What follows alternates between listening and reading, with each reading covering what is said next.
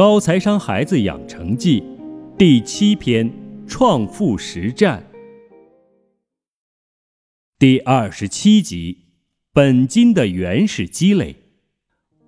妈妈终于要教我怎么实打实的投资了，好高兴啊，好期待耶！平日里放学后，我还都会留在学校和几个同学聊聊天再回家。今天是周末。一打下课钟，我就往回赶。突然眼角扫到了一个熟悉的身影，这是阿杰的妈妈。她拎着公文包，低头站在另一位中年女士的身边。那中年女士应该是她的上司，正在与她说话。不知是不是因为弓着腰的缘故，看上去比之前要苍老了很多。我很想上前打断他们。顺便问问阿杰的近况。自从小学五年级时，阿杰离开学校，我就再也没有见过他们了。琪琪时不时还会从姨妈那里听到文轩家的消息，而阿杰一家就再无音信。没想到他妈妈就在附近工作，还被我碰到了。那位女士说了好一会儿，我远远地站着，犹豫了很久。直到他们离开，我也没有胆量上前。想起三年前的那场变故，不知道阿杰爸爸找到工作了没？他们的生活如何了？已是黄昏，天边挂着淡淡的一轮弯月。怎么还没到夏天，已经这么燥热了？我忍不住用手扇了扇风，似乎这样烦躁就能少一些。非常重要的资产。和妈妈说起这次相遇，妈妈沉默了许久，说：“我们一直说投资资产，要投债券、股票、房产、大宗商品等等。其实每个人最大的资产就是我们自己。经济、股市、债市都有周期，少则三四年，多则八九年。”就会来一次轮回，价格会再次回归，但是人生没有，过去了就永远过去了，就像草帽曲线里的那条射线，一路往终点奔走，再难回头。如果在年轻的时候我们没有投资自己，不肯多读书、多学知识和技能，有针对性的提高自己。提前搭建被动收入体系，那么人到中年，上有老下有小，每个月有上万的房贷和车贷，你就只能屈从于生活。即便上司无理取闹、苛责虐待，即便你心中还有梦想，你只能忍着不敢辞职。投资市场上，风险与收益相伴相生。人生也是，年轻的时候因为没有负担，可以去冒险去创业，也许就能搏一个前程。如果你年轻时不肯冒险，等到了中年，你已经承担不了风险，自然就更难有超额的收益。停顿了片刻，妈妈接着说：“很多人投资高风险高收益的项目。”总是心存侥幸，别人提醒他们有风险，他们却总想再多赚一笔，等出了问题再走。结果往往等到真遇到问题的时候，你想走也走不掉了。就像现在，谁都知道房价虚高，风险太大，总想着再等等，也许之后房价更高。可是真到房子泡沫爆掉的那一刻，大家都会恐慌抛售，市场上只有卖家没有买家，根本卖不掉。说着，妈妈深深的叹了一口气，好像在感慨自己的遭遇。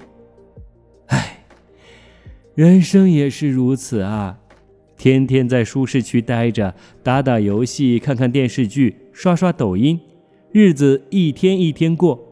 总觉得悲催的故事不会发生在自己身上，总想着等真遇到困难了再说吧。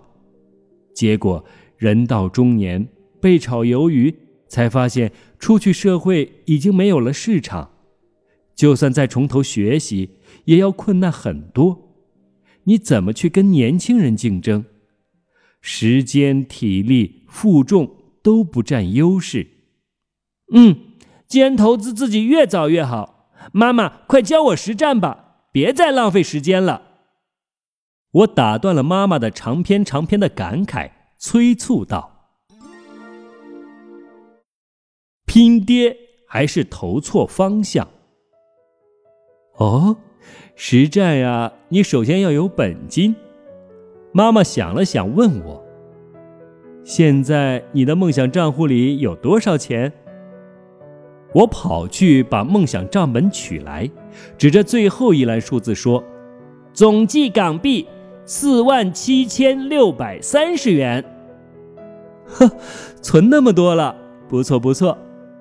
妈妈的表情有些意外。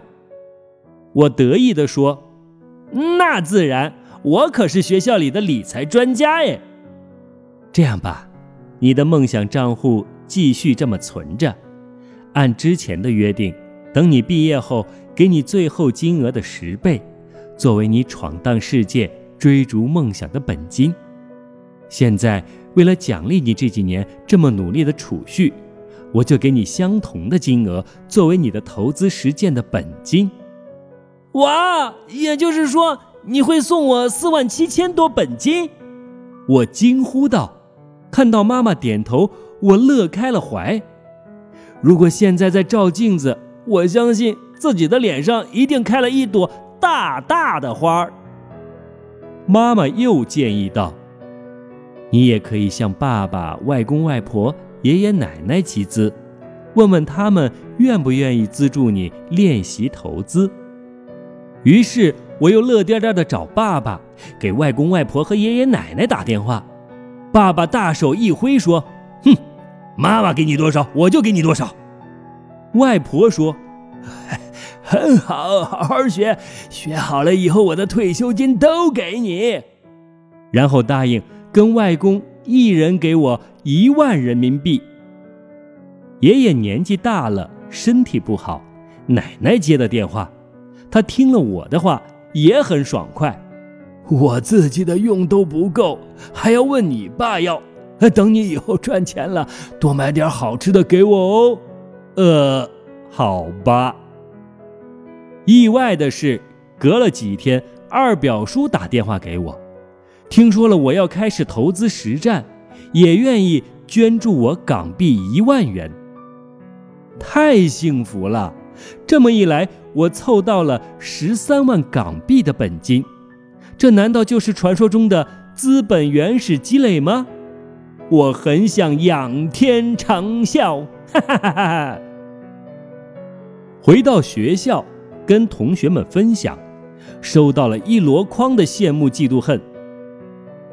想起一个励志故事，嘉豪一脸深沉，有个年轻人，每月工资三千。公司包食宿，他为了省钱，上班步行，平时不买衣服不买鞋，不抽烟不喝酒，有聚会的话都是靠别人请，一个月能存两千五。我也听过，我也听过。琪琪抢着说：“他省吃俭用，辛苦了一年，存够了三万。后来他爸给他了一百九十七万，终于买了一辆价值两百万的玛莎拉蒂豪车。”哈哈哈哈哈！哈哈哈哈哈！嘿嘿嘿嘿嘿！大家笑的是前俯后仰。其实几个亲人凑十三万又不算多。圆圆撇撇嘴，我妈爱买手袋，一个爱马仕的包包都要那么多钱。可是他不一定会愿意给我十三万来学投资。人本身才是最重要的资产。想起妈妈的话，我说道：“大家总是更愿意投资在外物身上，而忽略了我们最重要的资产——自己。”嘉恩也点头：“嗯，就算投资了自己的身上，也经常是乱投资。你看，爸妈让我上那么多的兴趣班，一年加起来钱肯定不止这十三万。只是上这么多的兴趣班，不知道有没有实际的用处，还不如和你一样拿来学投资呢。哎，我有个主意！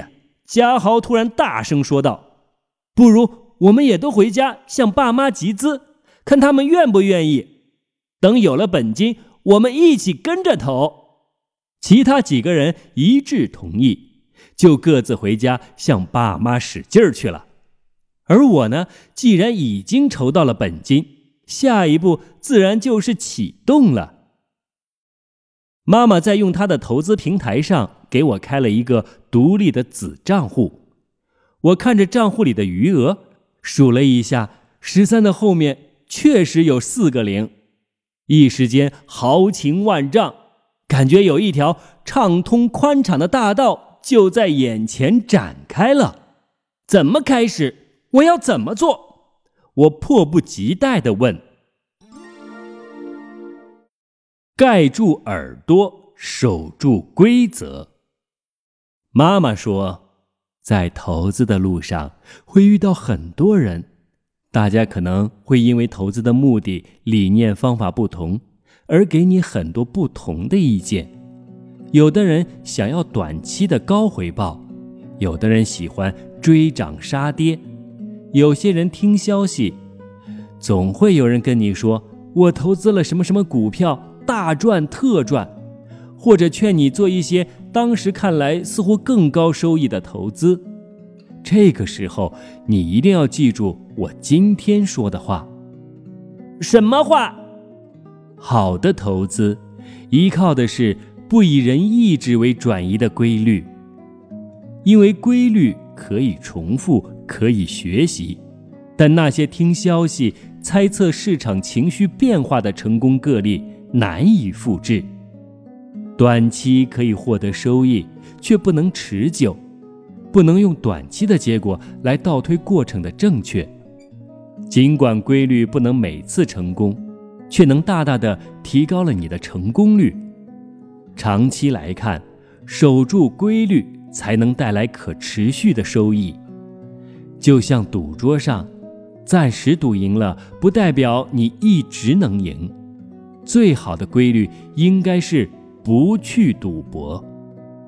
我点头，就是坚持做自己，不要听别人的。哼哼，不是不听。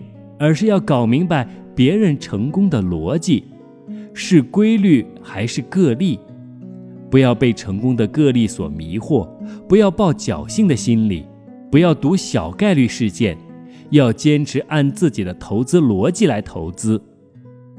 那要遵循什么规律呢？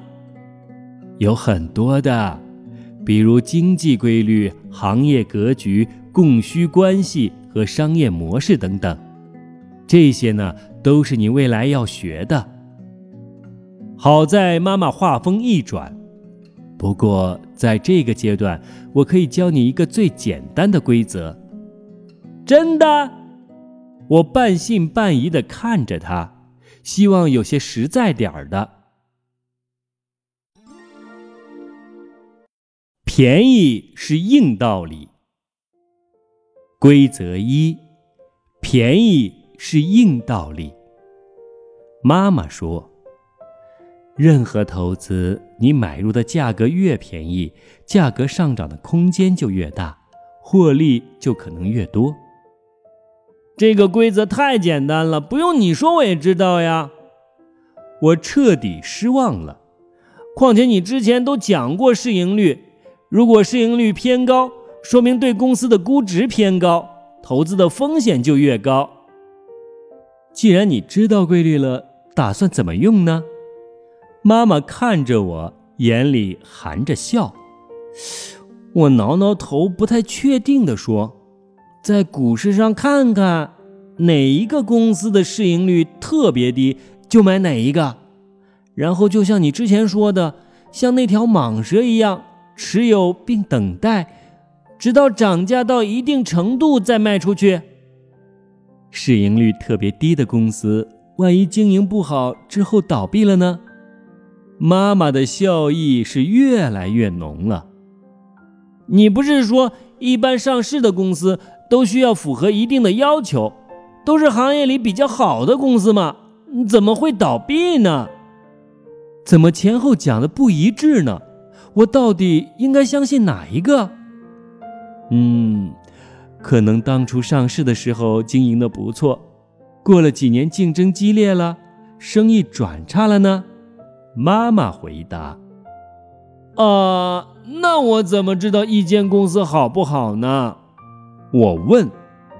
大多数人并不擅长选择公司。因为公司和个人的信息不对等，你跑去对方公司调研，走马观花看了三四个小时，跟管理层聊了一个小时，很难看出公司的真实情况。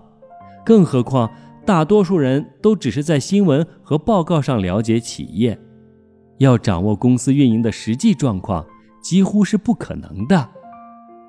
不可能？那要怎么做呀？妈妈对我眨眨眼，哼哼，对于没有太多投资经验、没有很长时间研究公司的人来说，有一个取巧的方法。没有经验、没有很多时间，说的就是我呀！什么方法？我迫切的想实战、实战、实战。妈妈吐出了几个从未听说过的字：购买指数型基金。指数型基金，指数是什么？股市上有成千上万只股票，在交易时段，每时每刻的价格都在上下波动。你关注五六只、七八只股票的波动情况容易，但如果要再多一些，就不大可行了，操作起来异常繁琐。为应对这样的需求，一些证券交易所。和金融服务机构就通过抽样、加权平均等数学方法，编制出一套反映股票市场价格变动的指示数字，便称为指数。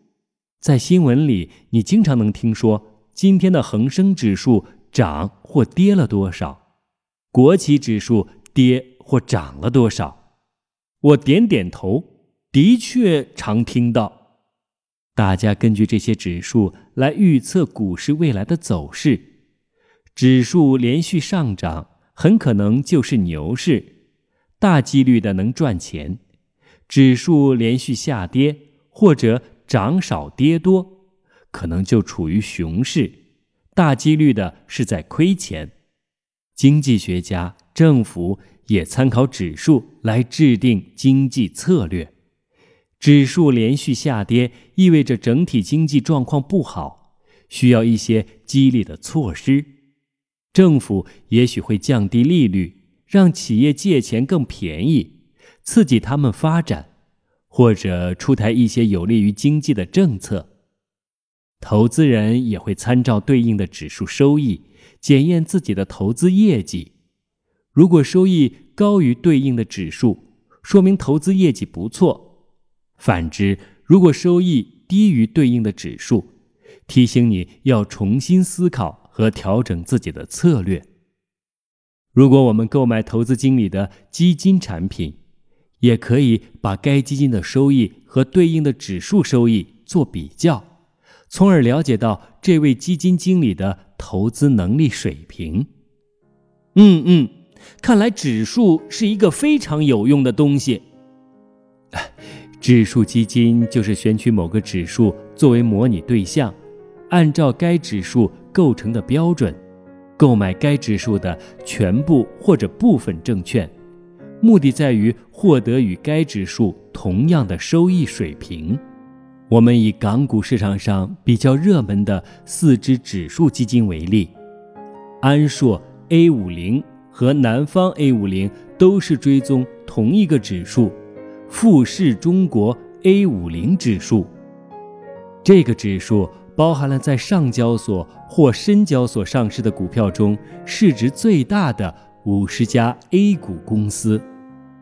另外两只热门的指数基金是华夏沪深三百和安硕沪深三百，追踪的也是同一个指数——沪深三百指数，包含了上交所或深交所上市的股票中市值最大的三百家 A 股公司，样本覆盖了沪深市场六成左右的市值。我苦着脸说：“听不大懂，能不能说简单点儿？”妈妈哈哈一笑说：“，简单来说，指数型基金购买的股票和指数的成分股相同，比例也一致。指数里面有这几只股票，相互之间的比例是这样的，对应的指数型基金就一样画葫芦。”也照搬一下，所以指数升，指数型基金就会升；指数跌，指数型基金就跌。被动的买进指数成分股，不需要基金经理的主观判断，因此收的管理费低。指数成分股不常变动，买卖交易比较少，因此。买卖交易带来的交易成本也比较低，因为不是购买的个股，所以就避开了公司选择的难题。你不需要花时间仔细研究每家公司的财务状况，也不需要每天盯盘选股，你要控制的就只是估值的高低。这一下我听明白了，如果是什么 A 五十指数。里面是股票市场上市值最大的五十家 A 股公司，既然是最大的五十家，应该不会倒闭了吧？但是如果其中的公司经营不好了呢？如果指数成分股的业绩不好，超过一定的程度，就会被指数管理的公司剔出指数，换另外一家更好的。持有最大的五十家公司啊！这么多家公司，我怎么知道它是便宜了还是贵呢？指数也有市盈率吗？有的。我呼了一口气，哦，那就好。现在便宜吗？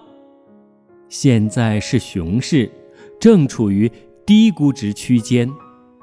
那好，我就全买指数基金。我雄心万丈。感觉前面不远处就有一个大宝藏，只要我稍微一用力，就能拿起里面金光闪闪的珍珠与宝石。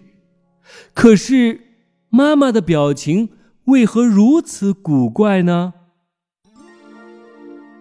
父母偷偷学，和家人讨论，对自己这个最重要的资产是否已经有了足够的投资。包括对健康、人生体验或知识技能的投资，如果是知识技能，是否是根据长远目标有针对性的系统性的投入？给孩子介绍一下常用的几个指数，看看这几只指数的历史波动情况，并找出对应的指数基金。